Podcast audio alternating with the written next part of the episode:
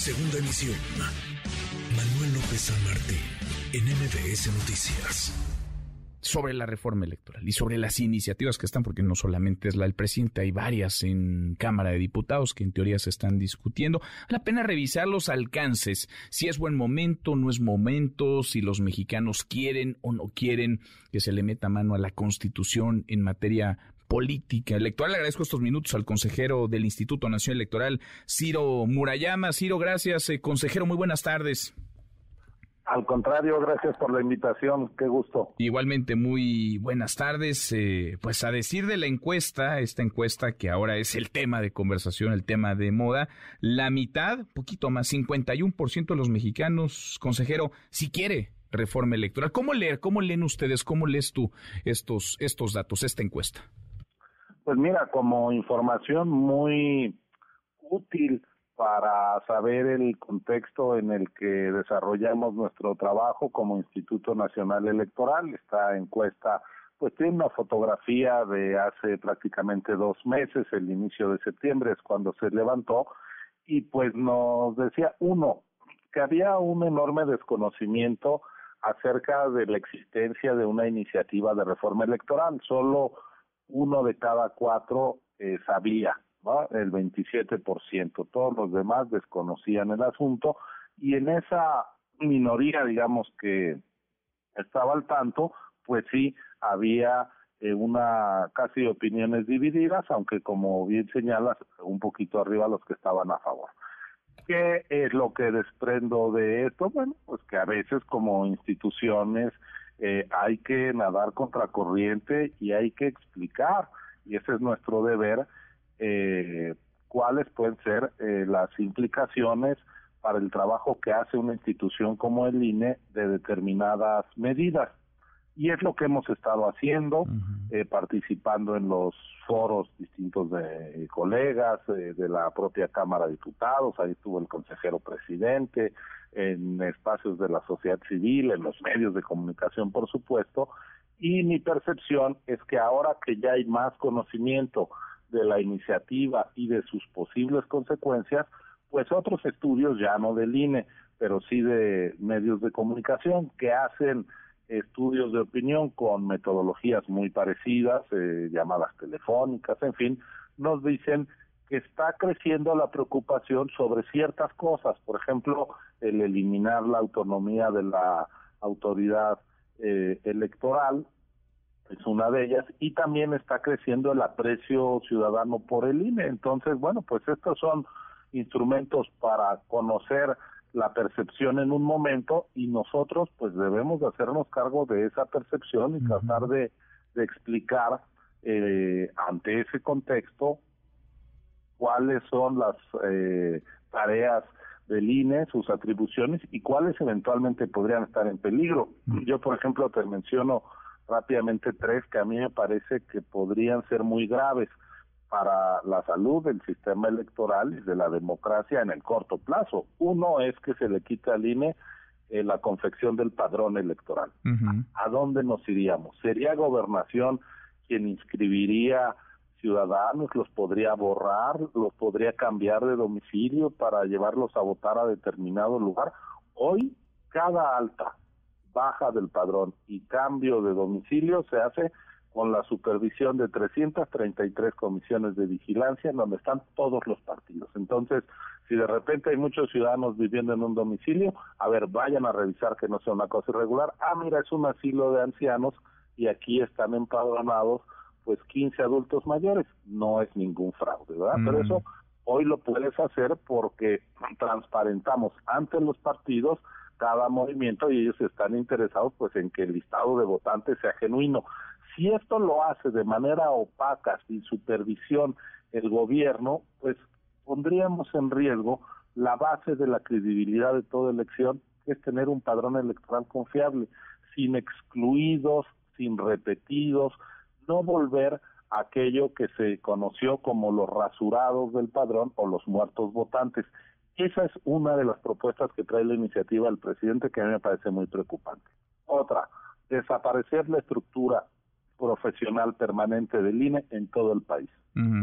Hoy cada que hay elecciones sabemos que cerca de nuestra casa va a estar la casilla y nos van a recibir no operadores de programas sociales, no funcionarios del gobierno, sino nuestros vecinos que fueron sorteados y que voluntariamente están ahí, a ellos arman la casilla, la urna, les entregamos nuestra credencial para votar, nos dan nuestras boletas, cuentan nuestros votos, llenan las actas.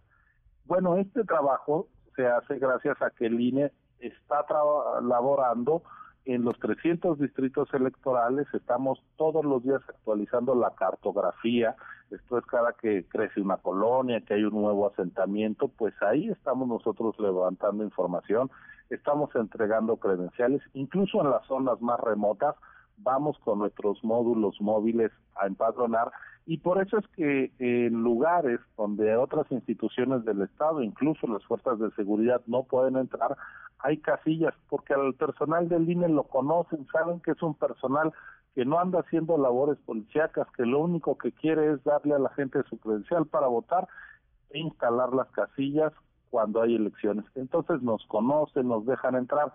Si se suprime esta estructura permanente, pues corremos el riesgo de que ya no hablemos de elecciones limpias, que ni casillas haya el día de la votación. Y esa es una propuesta en la iniciativa presidencial también que me parece de alto peligro. Y la tercera, pues que ahora los árbitros electorales, tanto consejeros como jueces, puedan ser eh, surgidos a propuesta del presidente de su partido que domina el Congreso, más un listado de candidatos del Poder Judicial, y los llevas a una votación. ¿Qué partido tiene más votos? Pues lo sabemos, el que gobierna.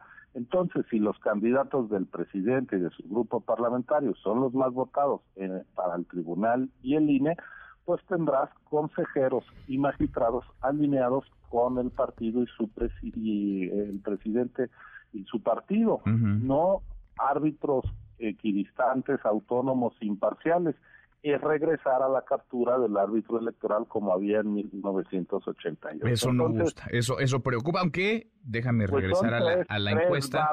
sí, este, durísimas, pero déjame regresar a la encuesta porque 78% de los ciudadanos, vaya, hay que tomar esto con, con la reserva, por supuesto, pero 78% de los ciudadanos quisiera elegir a los consejeros electorales, quisiera elegir también a los integrantes de la sala superior del Tribunal Electoral. Vaya, no es que estos asuntos vayan a resolverse mediante una, una consulta, porque si preguntamos quién quiere pagar impuestos, pues la gran mayoría va a decir que no, o pagar pues menos, pues vamos a decir todos que sí, pero ¿cómo, interpreta? Porque pues, el presidente está en una narrativa que le hace sentido a muchos mexicanos, Ciro. Claro, bueno, una cosa, eh, es el 78% de la cuarta parte que sabía. Que conocía la propuesta, claro.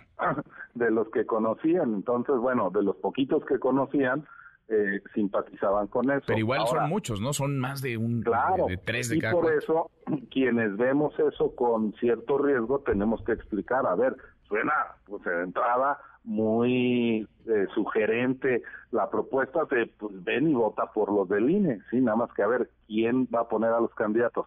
A el presidente, que hoy no tiene nada que ver con la designación de los eh, árbitros electorales, se regresaría esa potestad al presidente, es otra vez una vuelta hacia el hiperpresidencialismo del que nos fuimos deshaciendo cuando nos democratizamos, se corre el riesgo de que todos los que organizan la elección se identifiquen con el presidente y su partido.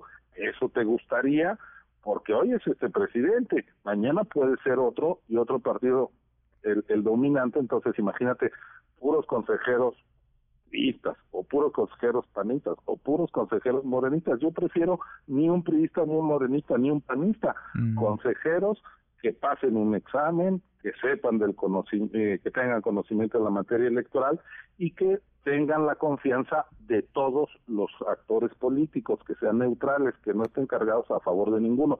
Yo creo que ese modelo es mejor, pero entonces lo que hay que explicar son los riesgos de eso y por eso te decía que me parece que puede ser utilizada, que es muy útil esa información. Oye, pues hay una percepción, hay un gran desconocimiento para empezar. Y segundo, hay una percepción de que esto puede ser buena idea.